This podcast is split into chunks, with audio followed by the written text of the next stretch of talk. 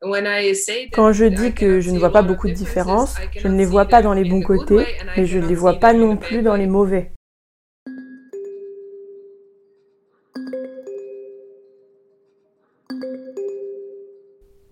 Si lors du précédent épisode, je suis allée interroger le sentiment européen des Anglais, cinq ans après leur départ volontaire de l'Union européenne, pour ce nouvel épisode, j'ai eu envie d'interroger des personnes dont le pays est actuellement candidat à l'Union européenne. Peut-on construire une identité européenne quand le pays dans lequel on est né et dans lequel on vit ne fait pas partie de l'Union européenne? Être européen est-il une question de géographie, de culture ou d'appartenance à une union politique?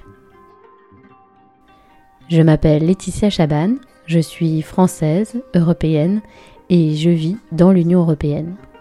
Vous écoutez Europe et Sentiments. Épisode 12. Faut-il être à l'intérieur de l'Union européenne pour être européen.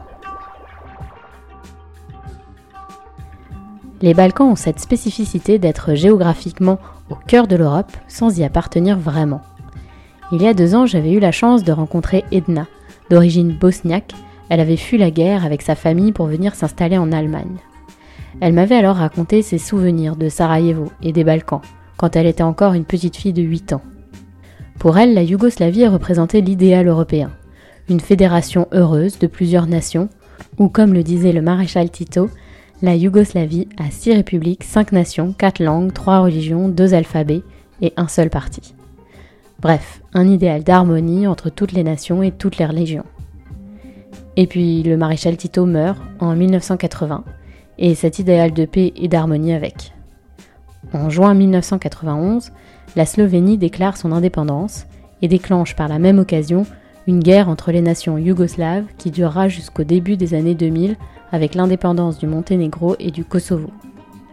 Si la Slovénie et la Croatie ont respectivement rejoint l'Union européenne en 2004 et en 2013, ce n'est toujours pas le cas pour la Bosnie, la Serbie, le Kosovo ou le Monténégro, ou encore la Macédoine du Nord. En revanche, ces pays sont candidats pour intégrer l'Union européenne déjà depuis plusieurs années.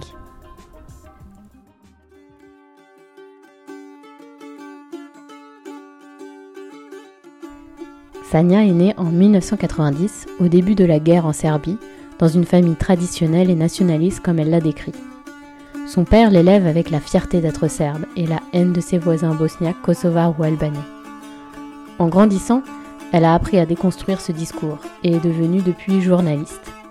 Elle voit d'ailleurs son métier comme une mission, de redonner des faits dans ce conflit. Il lui a fallu du temps pour comprendre ce qui s'était réellement passé et les conséquences du conflit il lui a fallu voyager, rencontrer des personnes bosniaques et kosovars. C'est en faisant ce travail de recherche et de questionnement de son identité serbe que Sania a commencé à construire son identité européenne. Pourquoi je me sens européenne j'ai cette perspective dans la tête, mais ça n'a pas toujours été le cas.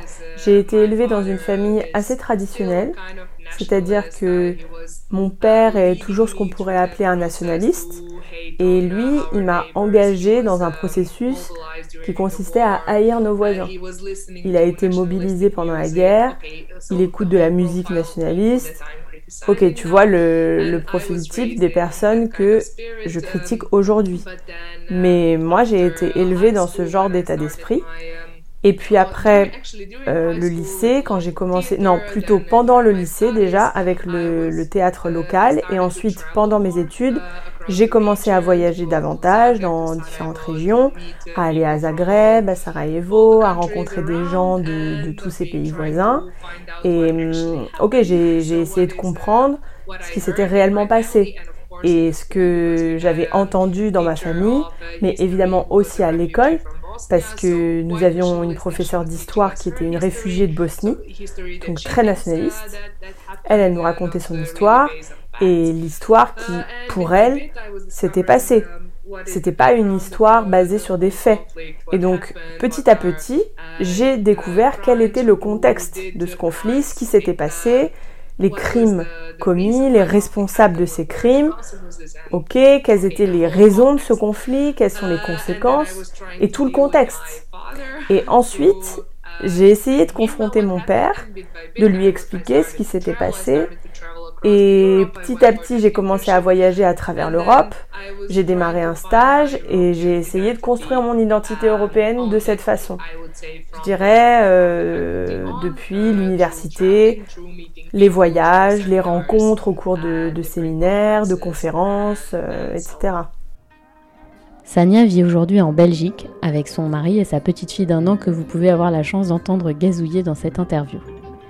Elle travaille actuellement pour DW, la radio internationale allemande, et continue à se rendre souvent dans les Balkans pour couvrir l'actualité. Lorsque je lui demande si elle se sent européenne, elle me répond oui du tac au tac. Pour elle, il n'y a pas de différence entre nous.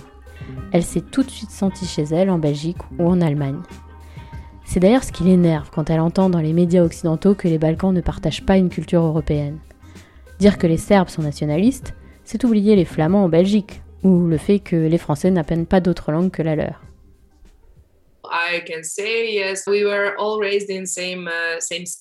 Je peux dire oui, nous avons tous été élevés dans le même esprit, l'esprit européen, si on veut, quoi que ça signifie. Mais maintenant que je suis en Belgique, ce que je peux voir, c'est que le nationalisme ne veut pas dire que c'est une spécificité des Balkans. Surtout maintenant que je passe plus de temps en Belgique, je peux vraiment voir que le nationalisme monte vraiment partout, qu'il y a vraiment un manque de tolérance pour la communauté musulmane en général. Donc j'ai déjà vécu en Allemagne et en Belgique et je peux constater que dans les Balkans, c'est plus dur, c'est plus évident, disons comme ça, parce que nous avons eu des guerres, et nous nous battons toujours les uns contre les autres. Et on a encore des hommes politiques en place qui menaient ces guerres. Donc, en fait, on est toujours coincé dans les années 90. Mais je ne peux pas dire que nous devrions apprendre quelque chose de l'Europe ou de l'Union européenne aujourd'hui parce que je peux aussi constater que l'Union européenne n'est pas aujourd'hui cette image que nous avons encore tous dans la tête, tu vois, multiculturelle, cet idéal de paix, de tolérance et tout ça, parce que on peut voir ce qui se passe. Je suis pas critique vis-à-vis de, de l'UE qui parle de valeurs, mais je suis critique envers les valeurs dans la pratique, si je peux l'exprimer comme ça. La Serbie est officiellement candidate à l'adhésion à l'Union européenne depuis 2012, soit il y a près de 10 ans. Si la population serbe a au début soutenu majoritairement cette candidature, ce soutien populaire s'estompe petit à petit. En 2019, une étude menée par le Conseil national de la jeunesse en Serbie a révélé que de plus en plus de jeunes s'opposent même à cette adhésion, davantage enclins à soutenir une Serbie forte. Quand je pose la question à Sania sur cette baisse de soutien populaire, elle relie ça aux médias serbes et à un manque d'accès à l'information et notamment à l'information internationale. Pour elle, il n'y a plus de regard critique sur l'actualité venant de l'Europe. Et le gouvernement actuel, le parti progressiste serbe, a repris une rhétorique très nationaliste depuis son accession au pouvoir. So, okay, uh, we had few years that, uh, that alors, d'accord, on a eu quelques années pendant lesquelles l'État tout entier travaillait à la construction d'une identité européenne et à la promotion de l'intégration um, européenne.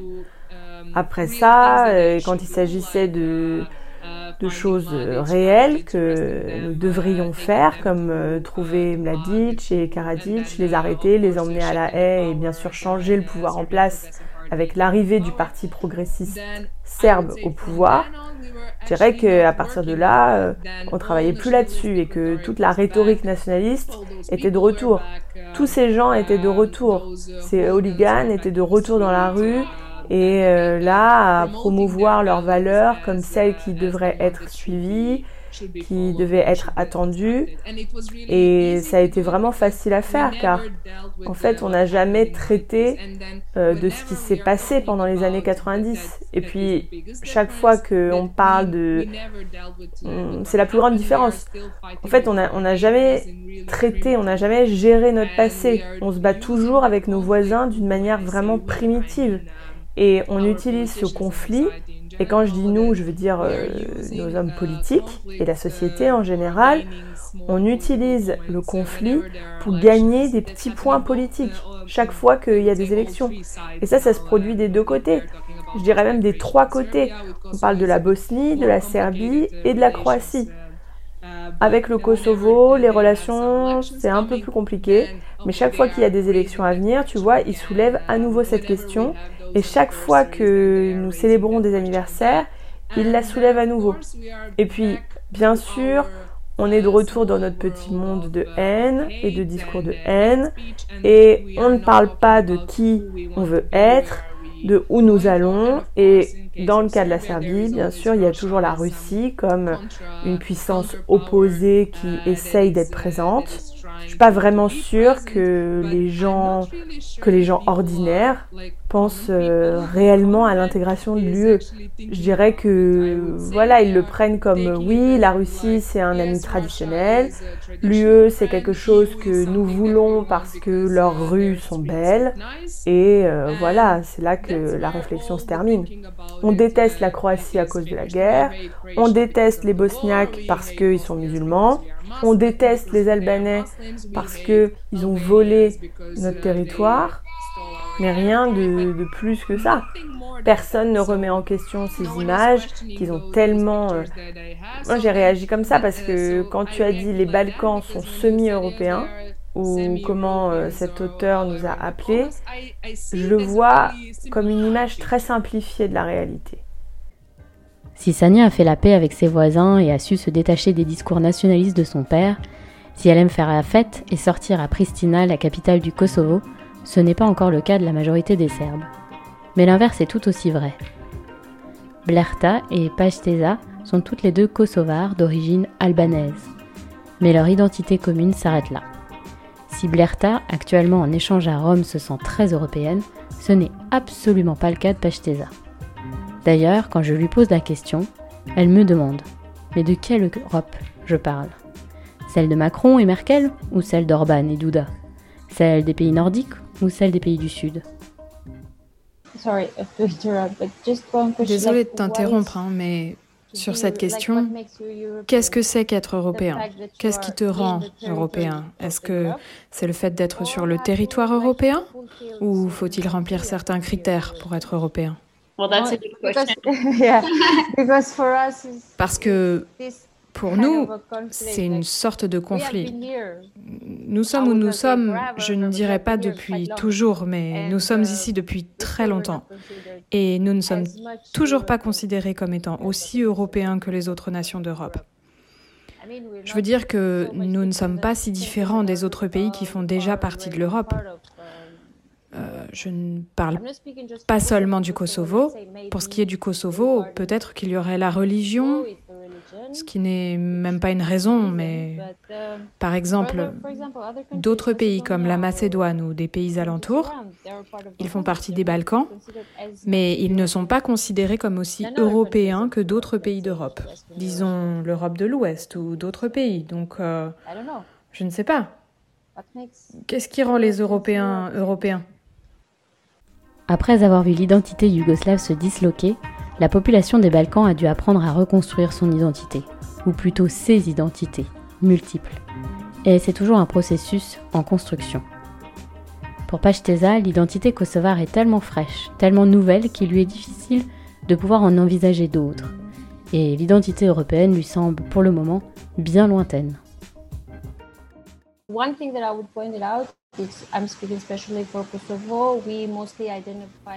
Une chose que je voudrais souligner, et je parle en particulier pour le Kosovo, c'est que nous nous identifions principalement par rapport à notre nationalité.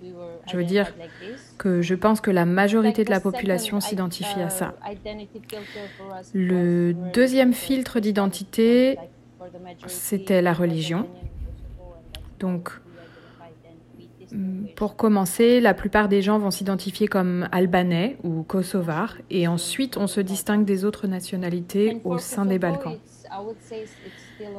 Et pour le Kosovo, je dirais que c'est toujours une identité en cours de construction.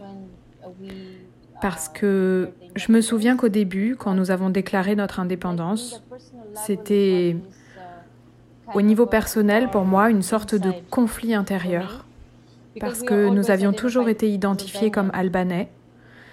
Et puis, tout à coup, nous sommes désormais kosovars. C'était un mot nouveau, parce que nous nous sommes toujours identifiés comme albanais du Kosovo et maintenant il y a le terme kosovar. Mais je pense qu'on y arrive.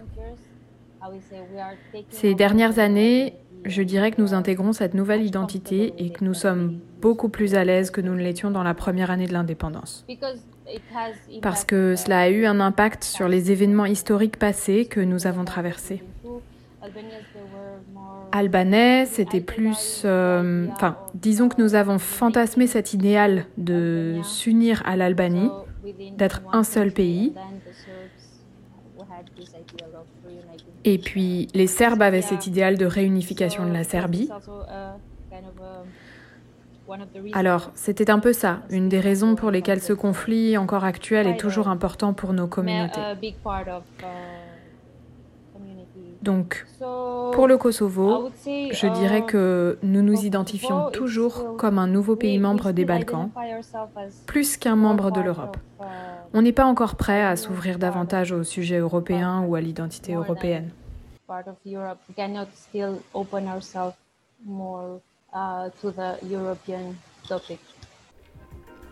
À l'inverse, Blerta, qui a grandi dans un Kosovo libre et indépendant, l'identité européenne lui semble plus proche, plus complémentaire à son identité kosovare.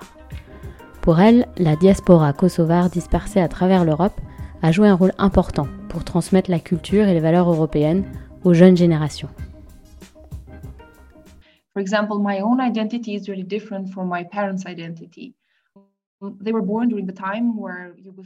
Par exemple, ma propre identité est très différente de celle de mes parents.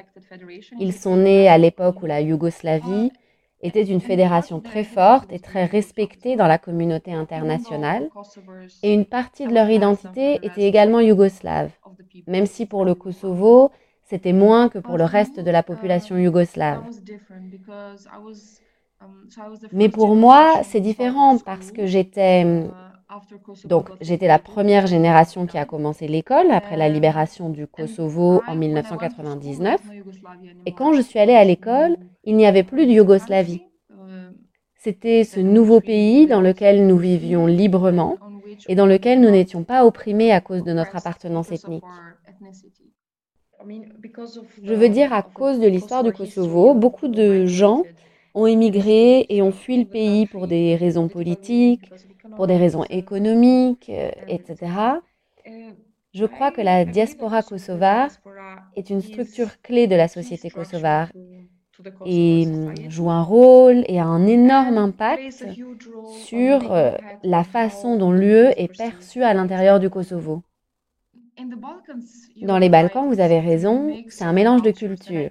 Et idéalement, ce serait un idéal européen, un modèle européen. Mais malheureusement, cela a amené, à cause de ces divergences, beaucoup de conflits ont été créés. Dans les Balkans, c'est tout... Il y a beaucoup de questions, disons, beaucoup de couches d'identité. C'est c'est d'abord la nationalité. Êtes-vous albanais? Êtes-vous serbe? Êtes-vous macédonien ou croate? Peut-être êtes-vous bosniaque ou monténégrin? Ensuite, c'est l'identité par rapport à la religion. Êtes-vous musulman? Êtes-vous catholique? Ou peut-être êtes-vous un croyant orthodoxe ou autre chose? Et la troisième couche d'identité que je vois, c'est êtes-vous une minorité ou une majorité dans le pays dans lequel vous vivez? Et tous ces facteurs jouent en quelque sorte un rôle dans la construction des couches de notre identité individuelle en tant que personne. Maintenant, pour le Kosovo, parce que nous avions une forte concentration de communautés internationales après l'indépendance. Cela m'a aidé à construire une identité européenne forte. Donc en plus de me sentir kosovare, je me sens fortement européenne. La perception de l'Union européenne, un peu comme pour la Serbie, a évolué au fil des années. Au Kosovo, qui n'est indépendant que depuis 2008, l'Union européenne, via l'OTAN, a longtemps été considérée comme un héros, car ce sont eux qui ont permis au Kosovo d'être libre. Pechteza me dit d'ailleurs que beaucoup de rues et de places au Kosovo portent les noms des chefs d'État étrangers qui ont participé à mettre fin au conflit avec la Serbie, comme Bill Clinton qui a sa statue, ou Tony Blair. Pourtant, cette image s'est beaucoup dégradée depuis. car aujourd'hui les Kosovars ne se sentent pas accueillis dans l'Union européenne. Plusieurs fois, Pachseza a voulu voyager en Europe, et à chaque fois, son visa lui a été refusé. Son père a longtemps été un travailleur immigré en situation illégale, avant d'obtenir il y a quelques années la nationalité suisse. Elle me pose la question. Pourquoi permettre à une nation d'être indépendante si c'est pour lui fermer ses frontières ensuite?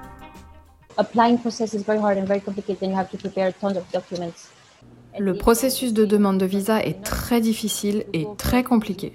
Vous devez préparer des tonnes de documents et à la fin, ils disent que vous n'êtes pas assez fiable pour partir en voyage de deux semaines dans n'importe quel pays d'Europe. C'est vraiment humiliant et d'une certaine façon, vous vous placez à un niveau inférieur à celui, disons, euh, de ces personnes internationales de l'ambassade. C'est vraiment triste parce que, disons, Commençons par parler par exemple des années 99 et du début des années 2000. On admirait l'Union européenne. Pour nous, en tant que nation, je parle plus particulièrement de la majorité albanaise, l'Europe de l'Ouest était notre idole, parce qu'elle avait pris part au conflit et avait aidé à la libération et à la suite. Mais ces dernières années, depuis l'indépendance, peu de progrès ont été réalisés en termes de reconnaissance et aussi en termes de processus de demande de visa ou d'adhésion à l'Union européenne, ce qui apparaît comme un futur bien lointain pour nos communautés. Et c'est triste de constater que la population est de plus en plus déçue par l'Union européenne ou les pays d'Europe occidentale.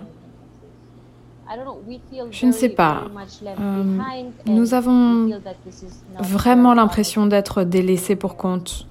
Et nous pensons que ce n'est pas très honnête, ce n'est pas très juste. Parce que si nous parlons d'un point de vue politique, nous avons fait beaucoup de compromis sur ce qui nous avait été demandé.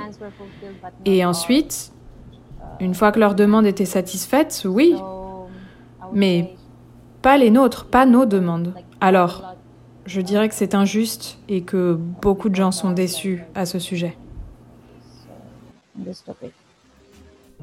Blerta est un peu moins tranchée sur le sujet, mais elle reconnaît que si elle a eu la chance de voyager, de bénéficier d'un programme d'échange avec l'Italie, de profiter de l'Interrail, il faut être en tant que Kosovar très très motivé pour se sentir faire partie du rêve européen, de l'idéal, comme elle dit, d'une jeunesse qui se forme à travers ses expériences et ses voyages en Europe.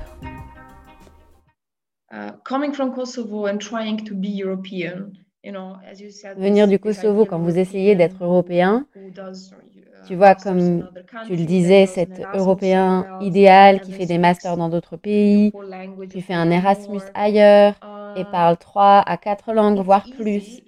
C'est facile si vous venez de l'Union européenne. Venir du Kosovo en particulier était très difficile, jusqu'au point parfois que cela a été dévastateur pour certaines personnes devastating for somebody.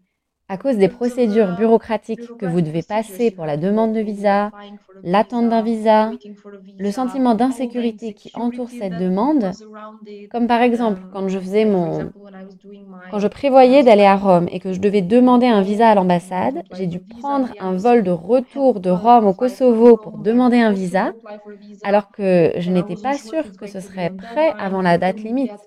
Je ne pouvais pas obtenir un appartement à Rome parce que j'avais besoin d'une assurance que je ne pouvais obtenir qu'une fois que j'avais le visa.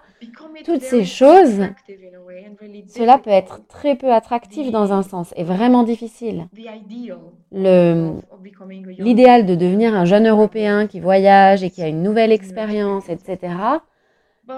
Donc oui, je suppose qu'il faut avoir une volonté très forte et beaucoup de motivation pour faire ça. Le Kosovo a aujourd'hui le statut de candidat potentiel à l'Union européenne, mais contrairement à la Serbie, la candidature n'a pas encore été validée. Et si on regarde chez ses voisins, bosniaques et albanais, les négociations ne sont pas forcément bien parties. En octobre 2019, Emmanuel Macron a refusé d'ouvrir les négociations avec l'Albanie et la Macédoine du Nord. Le ministre des Affaires étrangères de la Macédoine du Nord, Nicolas Dimitrov, résume bien la compréhension de ses compatriotes. Je le cite, Nous n'avons pas d'autre choix que de vivre en Europe. Alors pourquoi les laisser depuis presque dix ans dans cette salle d'attente, comme le dit Blerta? Pour Pachtesa et Blerta, ce n'est pas fair play.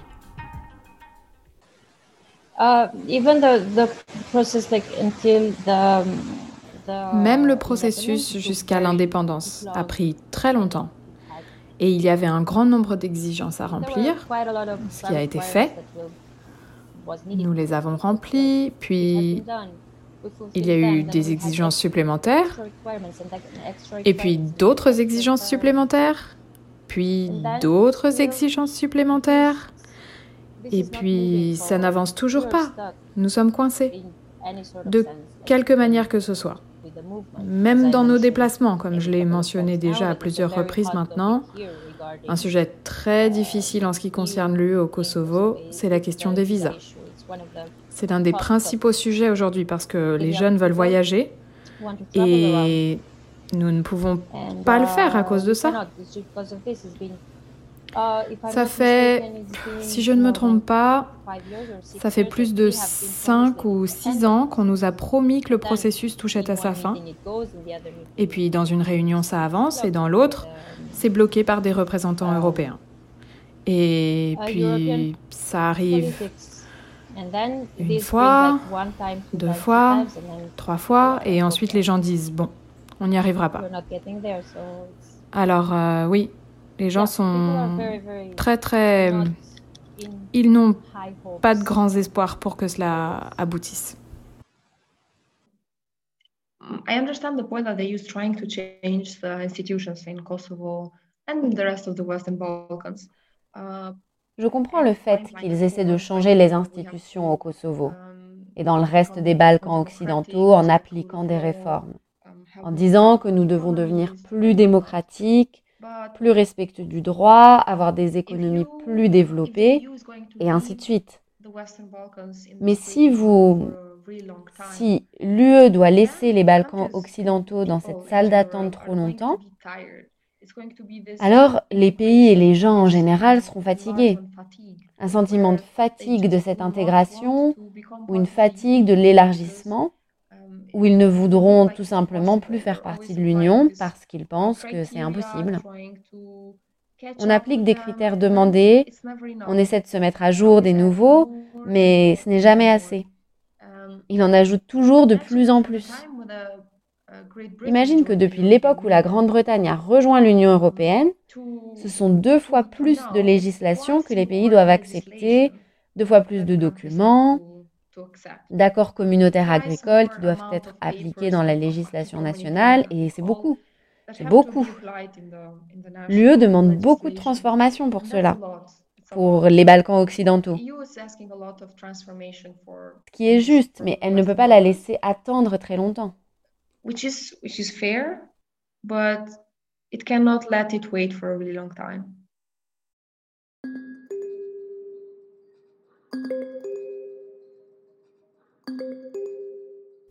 Alors ne croyez pas que je sois naïve. Je sais que la Serbie est en proie actuellement à un gouvernement au discours nationaliste qui censure de plus en plus les médias, que le Kosovo lutte contre une corruption importante et que l'état de droit dans ces pays est encore à construire. Mais finalement, n'est-ce pas un peu comme les pays de l'Est qui ont intégré l'Europe en 2004 Le président serbe n'est-il pas d'ailleurs comparé à Viktor Orban, président de la Hongrie, membre de l'Union européenne? L'appartenance à l'Europe se construit-elle à l'extérieur ou à l'intérieur de l'Union? Le risque que je perçois est effectivement de lasser une population qui se tournera alors davantage vers la Russie, la Turquie ou encore sur elle-même. Cela pose aussi la question de la place laissée à l'identité et au sentiment d'appartenance par rapport aux enjeux économiques et politiques. Comment accompagner nos voisins dans l'intégration de cette communauté que nous avons construite? Comment mieux nous connaître pour que l'Europe ne reste pas un concept, mais bien une réalité? Cet épisode n'a pas grand-chose à voir avec le sentiment européen des Anglais, à part peut-être que c'est en se sentant appartenir qu'on construit un sentiment européen. Pour aller plus loin, je vous invite à découvrir le travail de Sanya et notamment son documentaire sur les femmes serbes et kosovares qui participent à une meilleure entente entre ces deux pays voisins. Pour les anglophones, vous pouvez écouter le podcast Reflection proposé par l'association Gaia au Kosovo qui dresse un portrait des Balkans d'aujourd'hui à travers les entretiens d'activistes, d'intellectuels et d'historiens. Et pour celles et ceux qui préfèrent un bon roman, je vous conseille la lecture de roman d'Aurélien Bélanger, Le continent de la douceur, qui raconte une vision romanesque des Balkans et son rapport à l'Europe. Vous retrouverez les liens dans la description de ce podcast. Avant de conclure, j'en profite pour remercier Célia, actuellement en mission à Mitrovica, au Kosovo, et qui m'a beaucoup, beaucoup aidé dans la préparation de cet épisode. Voilà, c'était le dernier épisode de cette première saison d'Europe et Sentiments. Il est temps pour moi de faire une petite pause pour reprendre mon souffle, regarder le chemin parcouru et évidemment préparer la deuxième saison. On se retrouve donc en septembre. D'ici là, je vous souhaite une bonne écoute, un bel été et évidemment, n'oubliez pas de partager. On se retrouve à la rentrée.